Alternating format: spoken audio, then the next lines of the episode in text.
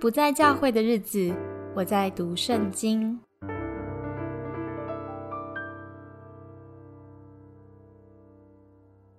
本节目适合喜欢思考的成熟基督徒，我们会彼此对话，真诚的提出一些对信仰的疑问，邀请你与我们一起思考，但可能会对刚信主或是圣经很不熟悉的基督徒产生一些副作用，所以请大家自己谨慎服用哦。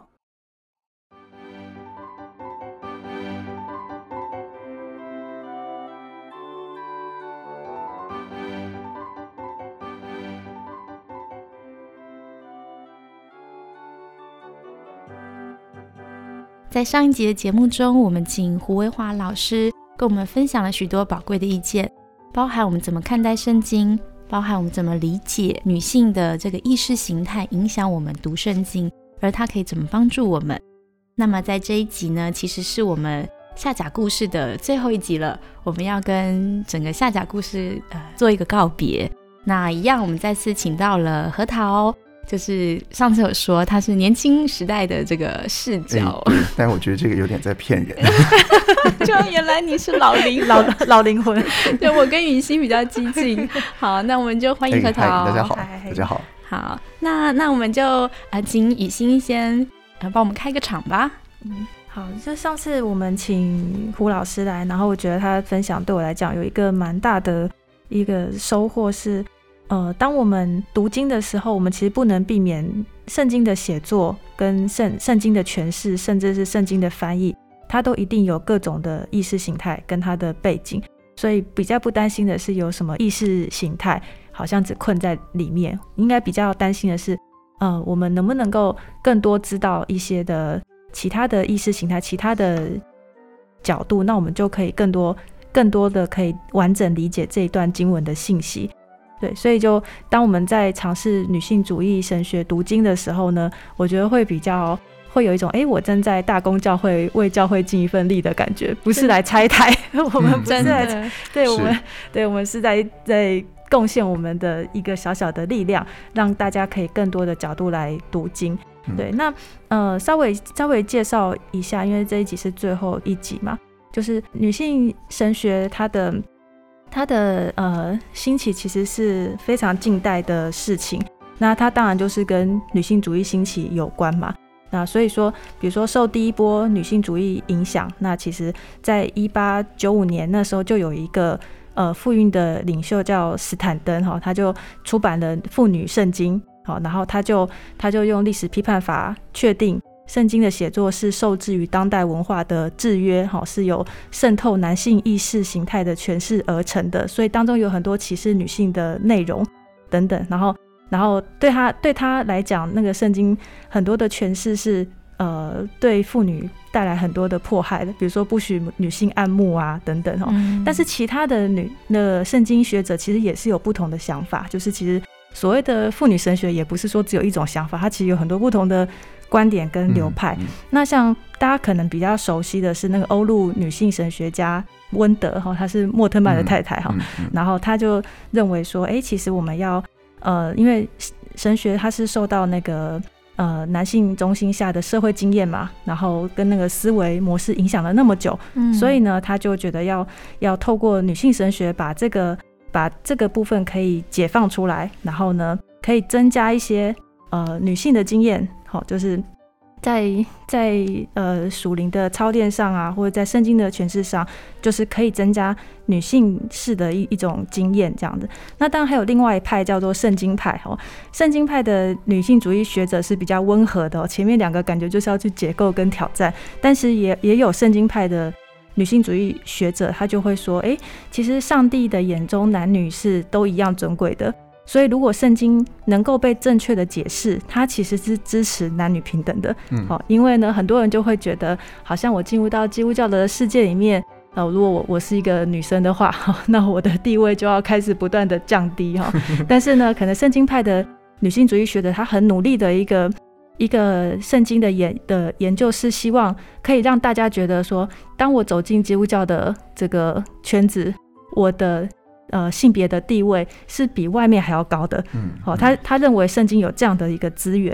哦，等等等等。当然，其实我现在只是先简单举几个。流派，当然还有还有其他的嘛。我们使用的崔菲利的书，其实崔菲利被归在就是圣经学派，就是他还被攻击太保守了。是 对对对，我我以为听起来会是比较接近前两个。嗯，没有，他是因为他是支持就是要正确诠释圣经，所以他那么认真在做解经啊这方面。嗯嗯，对，所以所以我是呃，其实，在那个妇女运动里面，我说在这个社会上的妇女运动里面，它其实当中也有不少的基督徒参与的。哦，因为基督教应该是背后我们的圣经其实提供的人的地位上是有很多的资源的。哦，就是比如说在台湾的妇女史里面，其实马街也是其中一个嘛。哦，因为他在当时非常歧视女性的这个社会里面，他就觉得女性要受教育啊，然后办女学堂啊，等等等等。所以就是说，其实呃，我自己在读经的时候，我也会非常希望。我可以从圣经的传统的资源里面，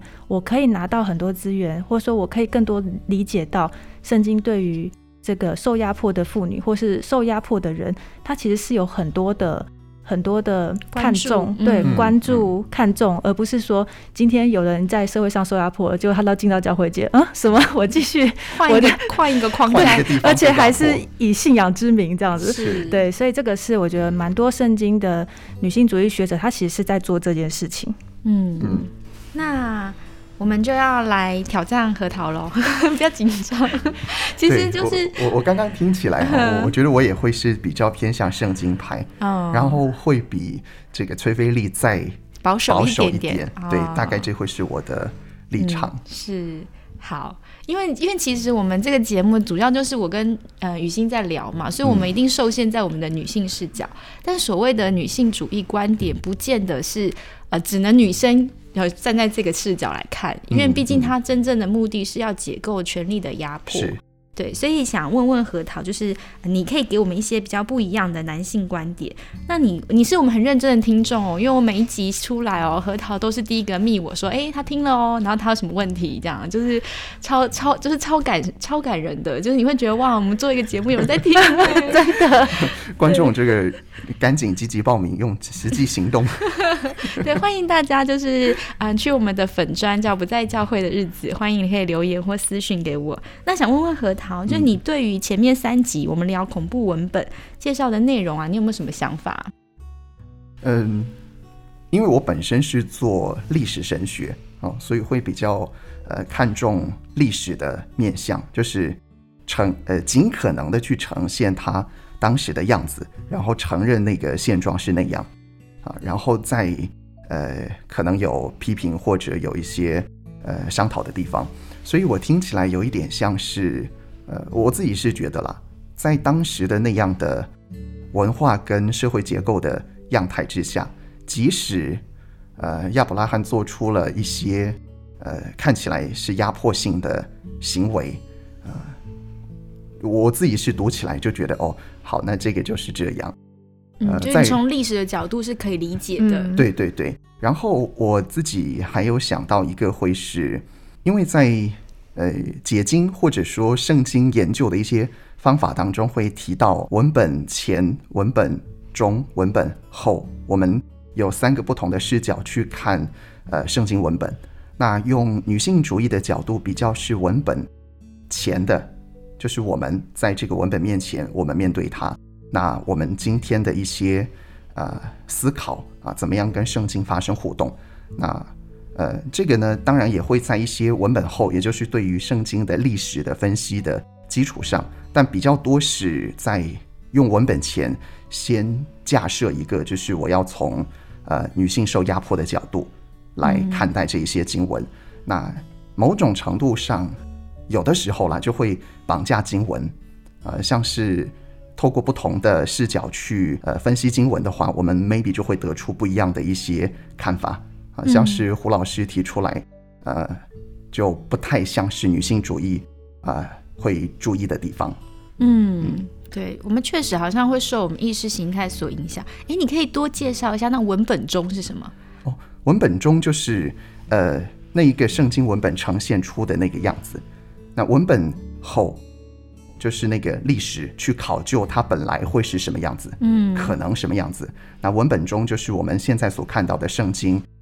他写出来，比如说这一句话是长这样啊，研究那个文本，那文本前就是我们现在看着文本，嗯啊，用前中后。啊文本后是用可能地理、历史、风俗、文化，对对对，就是在隐藏在这个文本之后的。哦。哦，那个前跟后，嗯嗯，所以你是觉得说，啊，女性主义的视角会有一些局限，因为它带了一些自己的意识形态。诶，对，呃，我是觉得，呃，像是从呃大概二十世纪的后期、中后期开始发展的啊，甚至十九世纪啊，这一些意识形态的呃理论，它往往的局限性呃蛮大的。一开始，嗯啊，所以像是在女性主义的发展当中，到第三波，它也开始反思，呃，我定义的那个女性跟男性，以及所在当中讨论的权利是谁的权利，以及从哪一个角度啊，他对自己的过去进行了一些解构。嗯然后像是黑人神学当中，呃，从解放啊对黑人的解放，然后再到对这个女性的解放啊，女性觉得你们黑人只谈黑人男性，没有谈女性，这是你们的局限。然后再到有呃黑人女性的解放，然后呢再来又到了殖民，呃，你们只谈这个黑人跟女性，嗯啊，那其他地方的人你们都不谈吗？嗯啊，然后同志你们不谈吗？啊，这样我们只是先从理论层面哈，这个不一定到了教会，你这个听了我们的广播之后就开始觉得，对我们这个都要谈都要谈，啊那那 这个就完蛋了。啊，那然后再到呃后面一点啊，像最近嘛，我之前年初或者今年的三四月份在 Clubhouse 上，呃，就会有这个 Anti Asian 的一些活动。呃，或者说这个反 anti-Asian 的一些活动，那亚洲人在美国，呃，也受到歧视，嗯。啊，那就这个黑人甚至不来帮助，黑人之前受压迫，然后到现在，呃，黄种人受压迫，所以，呃，照这个脉络发展的话，那个理论也好，实践也好，当中会有一些盲点，嗯，就是你在谈说，呃，其实每一个观点或意识形态，大家发现都发现有局限，是就就是它在发展中啦。嗯然后透过解构原来的一些观点，我们就可以往前进步。对对对，只是现在观点进步了，可是，在实际层面，我们就看到，可能在美国在反亚洲人运动当中，黑人也可能成为压迫者。是是，对，所以其实到底从理论到呃实际行动，可能都还有空中间都还有空间跟距离对对对，然后再加上根据他们的理论，那个实践其实是理论的资源。如果在实践当中没有很好的反映出他的理论，嗯在那个循环当中，其实他的理论也好，实践也好，那个局限性会越来越大。就都要被检视，对对对重新要反对，省。所以从这个角度又回过来看的话，其实解构这个东西啊、不一定是个坏东西。嗯，它其实可以成为我们的好朋友。我们去检视我们自己的过去，我们去检视我们呃释经的方法也好，甚至我们呃在生活当中面对他人也好，所以某种程度上，这个反思也可以成为一种解构。嗯嗯，对，那这这当然也跟上一次呃胡老师讲的一样，就是说，哎，其实我们多一些的观点，我们其实就能够越更多认识可能这一段信息这个圣经的全貌。但可是我觉得刚才核桃讲的又再多一个，就是哎，当我们的圣经诠释、圣经解释、结构，其实还有一个实践，它其实是可以互动的。嗯，嗯对，就是呃，我们有这样的一个诠释，但是我们在可能地地呃教会生活啊，实那个生活实践里面，我们可以有更多的实践，然后再回头过来补充那个理论。嗯嗯嗯那我要问一个问题，为什么你刚刚说听众们听到我们的广播之后，不能拿回教会去说我们什么都要谈？为什么你会这样说呢？哦，嗯，这个大概我就就像像上一次我也有提到，这个我我不太这个自我认同是年轻人的部分。嗯，我我觉得我身上的包袱太多了，就自己给自己加的包袱，当然也可能会被解读成这个受体制的压迫。就我就会想很多，比如说，呃，那你要面对你上面的人的压力，啊啊，你又要把下面的人带出一些这个有有点东西出来，那在那个拉扯当中要去权衡那个利弊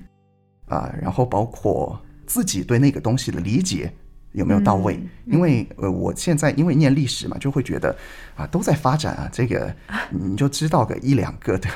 就好了，不要那么着急的去把它做出来。那甚至可能做出来之后，哎，人家改了理论了，那这个呃，那呃我我怎么办？嗯、呃，对，就是呃，一个是在你自己的接收，一个是你出来，然后还有一个，它其实也在发展的过程当中。呃，但是呢，又会遇到一个问题，呃，当我踌躇不前的时候，那就没有实践呐、那这个我的信仰怎么办啊？那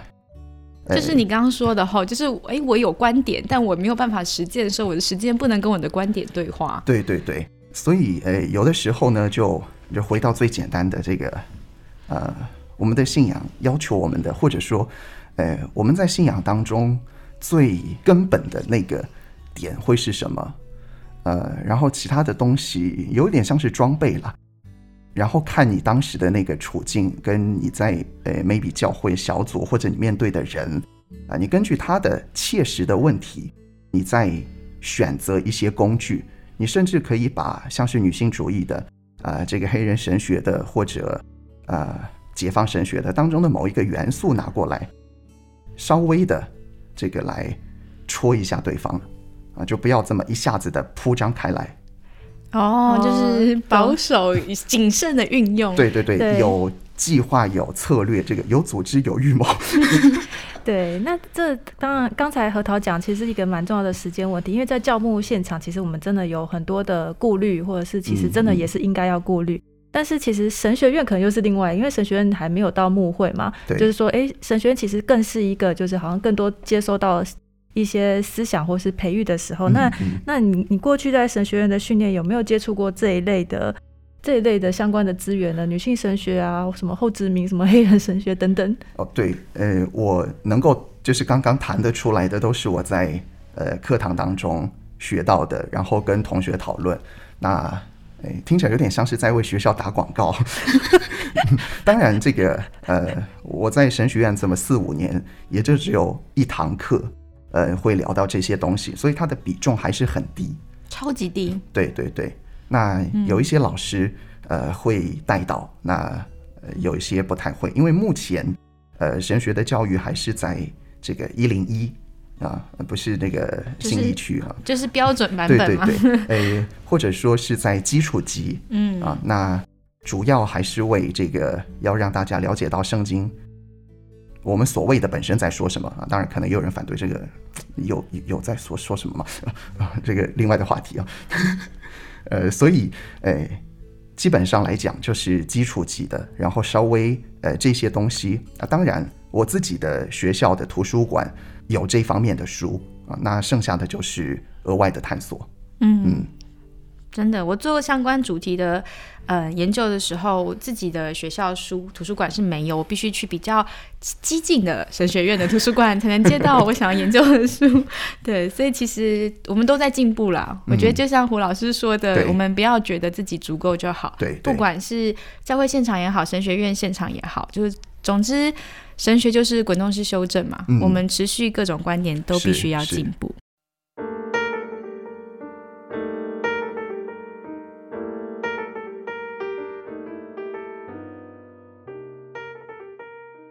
好，虽然我们当初是想说要找一个那个呃二十到三十岁左右年轻男性神学生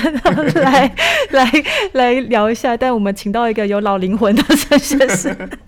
好，但没关系啊，因为你的处境还是属于年轻男性神学生哈。那想要问就是最后一个问题是，就是呃，在你这样的一个身份，就你还在装备，但是你对教会界已经开始有很多的了解，嗯，对，嗯那所以比如说，当我们谈女性神学啊，或是谈到一些什么教会界呃男尊女卑的文化啊什么的，就你自己有察觉吗？还是你自己会有压力吗？等等，就是可不可以就是想要知道一下嗯嗯那个、呃年轻男性神学生的想法？诶，我自己的教会经验来说的话，比如说不太会有呃女性在重要的位置上，但是我自己来看的话，呃，一般都还是跟学生在一起，所以看起来还好。嗯，嗯，对，可能这个要三十到四十岁比较有感。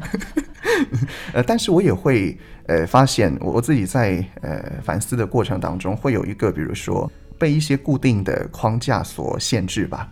呃，有时候在安排童工或者进行一些施工的时候，除非那个女生特别的出众，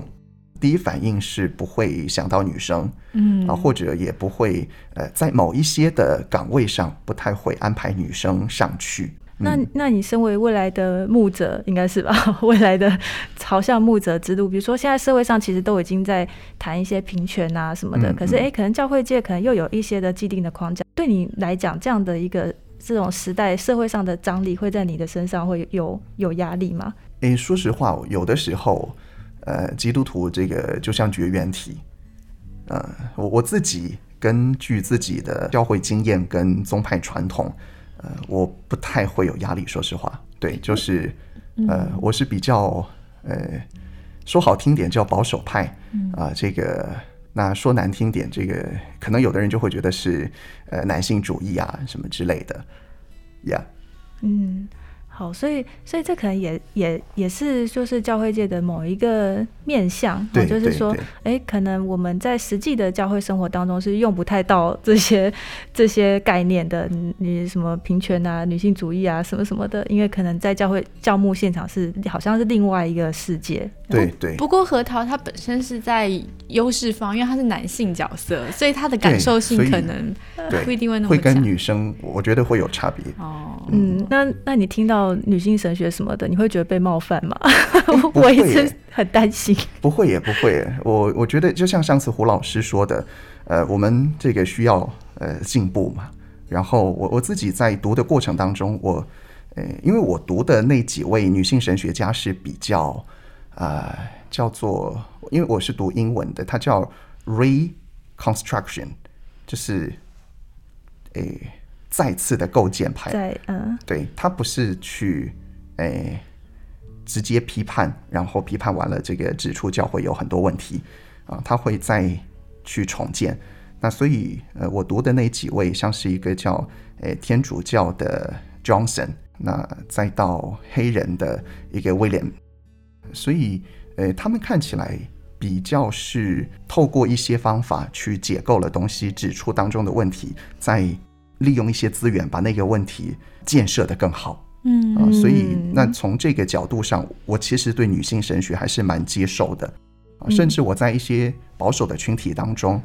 啊，他们批判女性神学的时候，我会为女性神学讲话。嗯。啊，但是又在比较激进的群体当中，啊，他们批判传统派的时候，啊，我又会拿出一些中立的人的说法，甚至呃，像刚刚提到的这种呃黑人神学发展的弊端或者盲点，再去质疑他们，嗯。所以有时候就游走在两边。就是你希望刺激大家思考啦，对对对。不要停在原来的位置。对嗯，但我觉得刚刚核桃讲到一一个点是我蛮同意的，或许大家在二十到三十岁之间感受性没有那么强烈，可是我觉得在三十到四十岁的女性身上，她可能不管是在服饰现场或者在职场，因为通常大概在这个岁数的女性，她可能怀孕啊，她的嗯。工作就会有变动啊，或是她可能、哦、刚刚提到怀孕，因为嗯。我入社会不久哈，是。我有被一个东西 shock 到，就是你去公司面试的时候，人家会问你近期有没有怀孕计划，是。近五年之内。我我我一听到这个的时候，我本来不知道那是什么意思，后来嗯。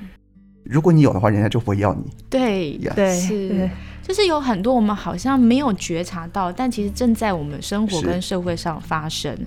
对，然后我可能最近刚好跟一些嗯，就是女性的副领导，就是如果以领导阶层来讲，他们比较像副手的角色，嗯他们都谈到这个所谓的职场天花板。嗯，好，不管在教会哦，或者在工作，就是你会觉得自己走到一个地步，可是没有办法，别别人不再给你机会再上去。好，所以可能甚至是一定年纪才会碰到，然后此时你才会很惊讶是，啊，原来我身处的世界是这样。是对，嗯嗯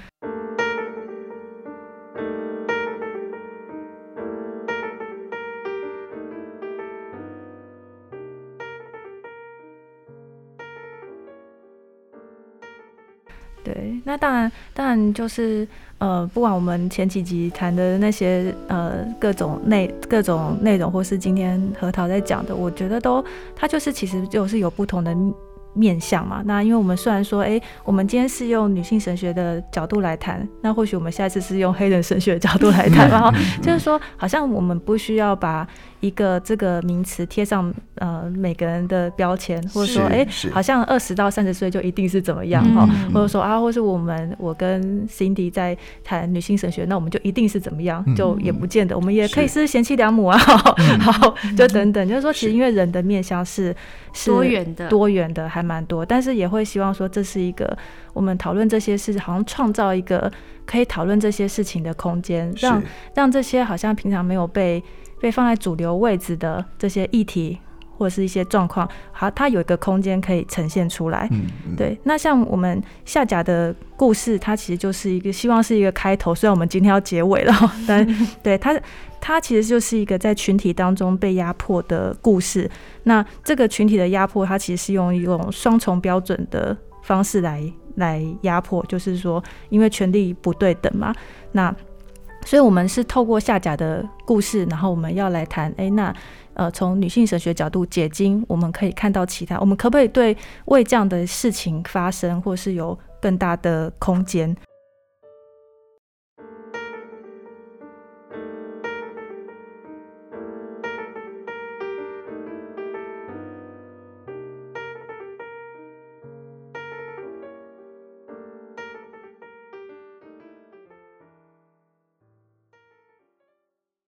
最后为夏甲的故事做一个总结，就是因为夏甲他不只是一个被压迫的故事，但是他也是一个在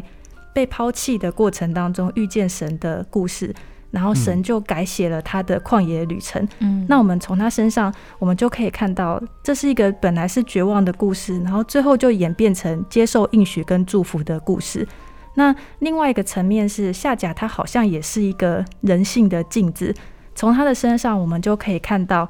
啊，原来亚伯拉罕夫妇他们是多么的害怕，他们的恐惧，他们的狠毒哦。然后，我们也可能从夏甲的身上也可以看到，原来那个作恶哈，就是这些罪恶不只是在教会之外，我们自己都有可能是那个压迫别人的人。所以，我们如果没有明白夏甲他的故事，他遭受的压迫，那我们其实就越来越，我们就。可能不能够明白，我们身上其实经历的是一个非常难以置信的恩典。对，就是因为我们要知道那个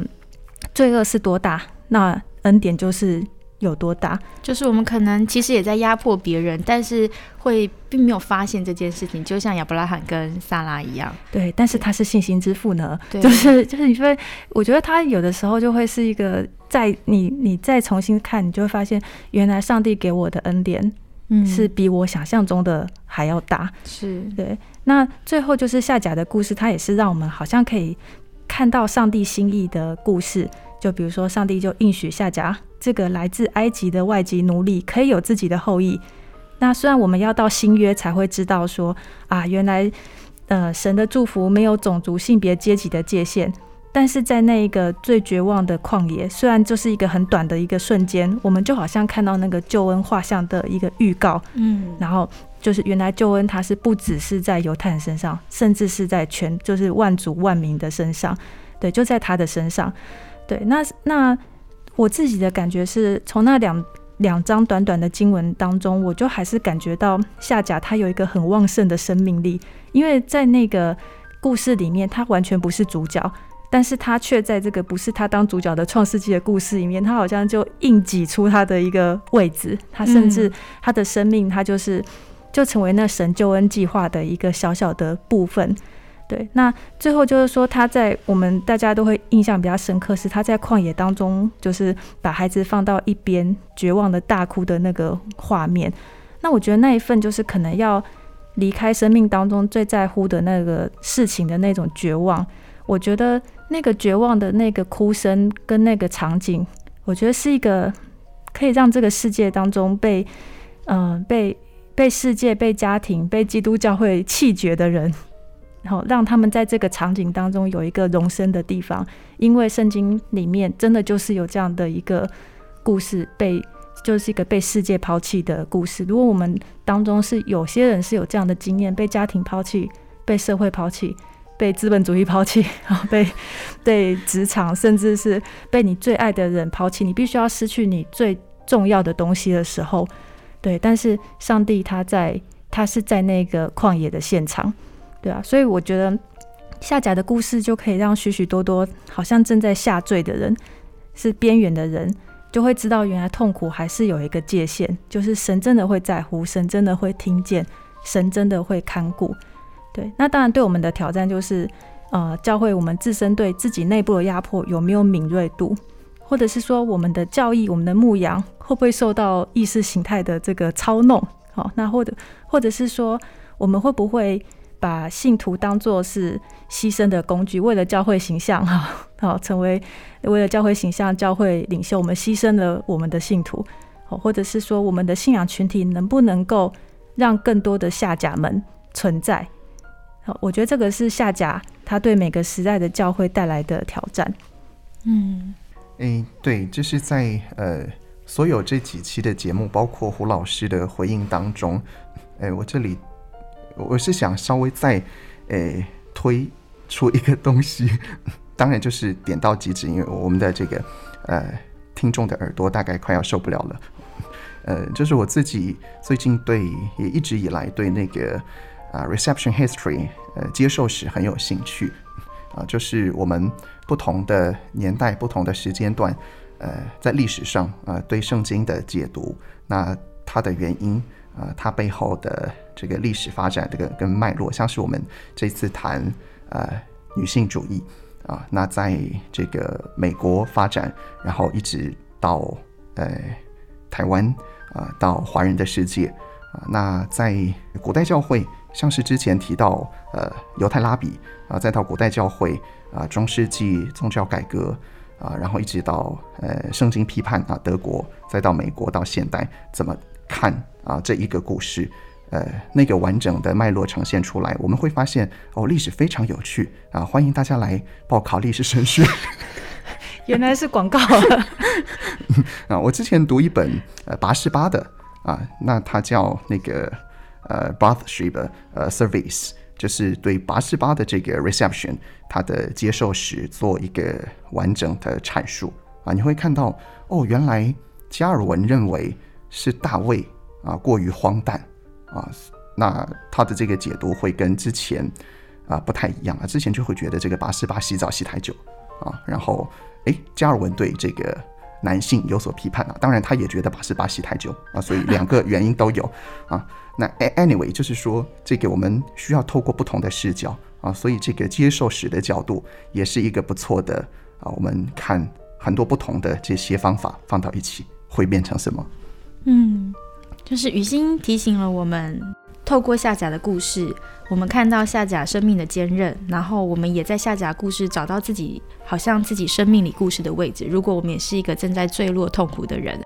好，然后，嗯，核桃也提醒我们，其实神学是可以从更宽广的角度。当你学习更多，不管你是从历史神学，你从不同的角度，你知道越多，你就会想的越多，然后就比较不会被一个既定的框架所限制，而这会帮助我们的信仰。那我最后做个结论喽，就是我从人性的角度哈，我从一些嗯比较感受性的。制作这个下甲的故事这个节目，其实我有机会，就是嗯，会有听众朋友跟我认识啊，然后联系啊，然后就讲述了他痛苦的故事。他觉得他在我们的广播里面奇妙的得到一种安慰。我觉得这是啊，真的是最大的恩典，就是感谢上帝使用这个这样的谈话跟这样的讨论。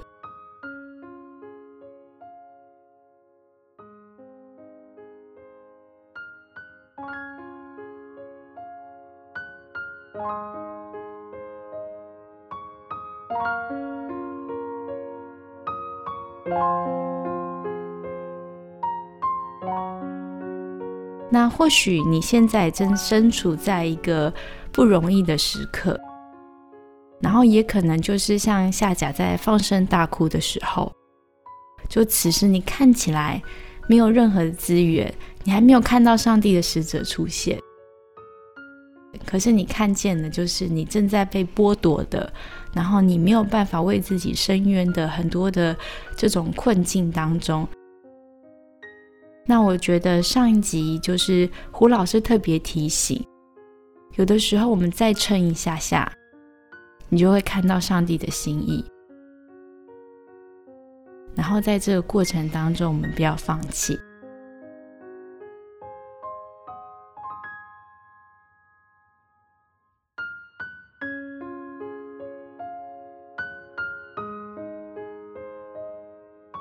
那希望你喜欢我们这一系列对下甲的呃谈话，也谢谢你对节目的陪伴。那我们这集节目就到这边喽，谢谢大家，拜拜。拜拜拜